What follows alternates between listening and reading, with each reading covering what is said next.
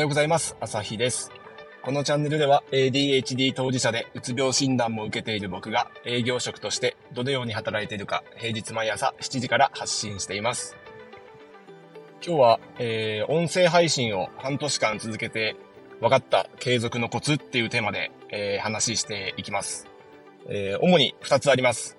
もうこれはいきなり結論から言っていきます。まず1つは、えー、配信の、えー、ネタ、収録のストックを、えー、1週間分作ること。それから、えっ、ー、と、短くてもいい。この2つです。えっ、ー、と、まず僕は個人的に、えー、3月、今年の3月から、えー、この音声配信を続けて、ようやくこの9月で半年に、えー、なります。6ヶ月継続してることになります。まあ、うまくいってるとか、うまくいってないとか、えー、たまに配信できてない日もあったりとか、えっ、ー、と、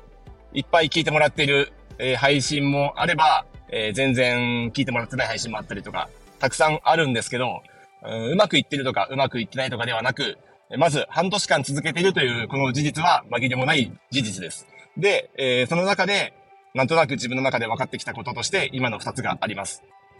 で、一つは、これ他の、えー、配信というか、あのー、音声で、えっ、ー、と、うまく継続している方、特にリスナー多い方の発信を聞いて思ったんですけど、やっぱり、えっ、と、毎日配信すると言っても、え、できない日ももちろんあると思います。仕事が忙しいとか、家事育児が忙しいとか、時間に余裕がある人って多分この世の中にほとんど存在しないんじゃないかっていうぐらい、みんな毎日忙しく過ごしているので、そんな中で毎日、えー、収録の時間を取ろうと思ったらかなり難しいと思います。自分だけの、えっ、ー、と、ことで、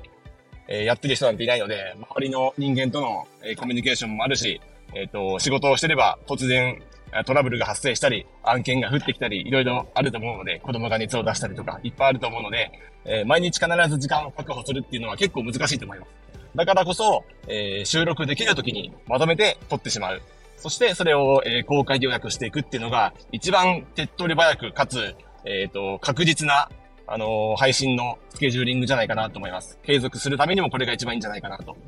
で、何日分、もしくは何回分、えー、取っておけばいいのかっていうのは、結構悩ましいとこで僕もいろいろ3日分貯めたりとか、えっ、ー、と5、5回分貯めたりとか、いろいろ試したんですけど、うんと、やっぱり1週間分あるとかなり心強いなっていうのが、あの、感じたところです。えっ、ー、と、365日毎日配信してれば1週間分。僕のように平日だけとか、もしくは土日だけとか、まあ週3日とかであれば、まあその3日、3回分取ってれば、まあ1週間分ですよね。あの、僕のように平日5日分であれば、まあ5回分取っていれば1週間分かなと思うんですけど、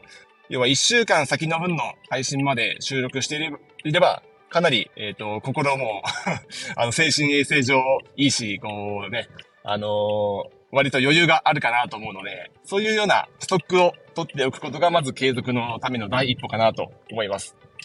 で、それから二つ目の短くてもいいっていうのは、これは、まあ収録時間というか放送時間というか、まあ、1回の放送が、そんなね、10分、20分、30分なくたって、全然いいんじゃないかなと思うし、あんまり長くなっても、あの、メッセージがブレると思うんで、一つの配信に対して一つのメッセージでもいいんじゃないかなっていうふうに考えたら、そんなに長さは必要ないですよね。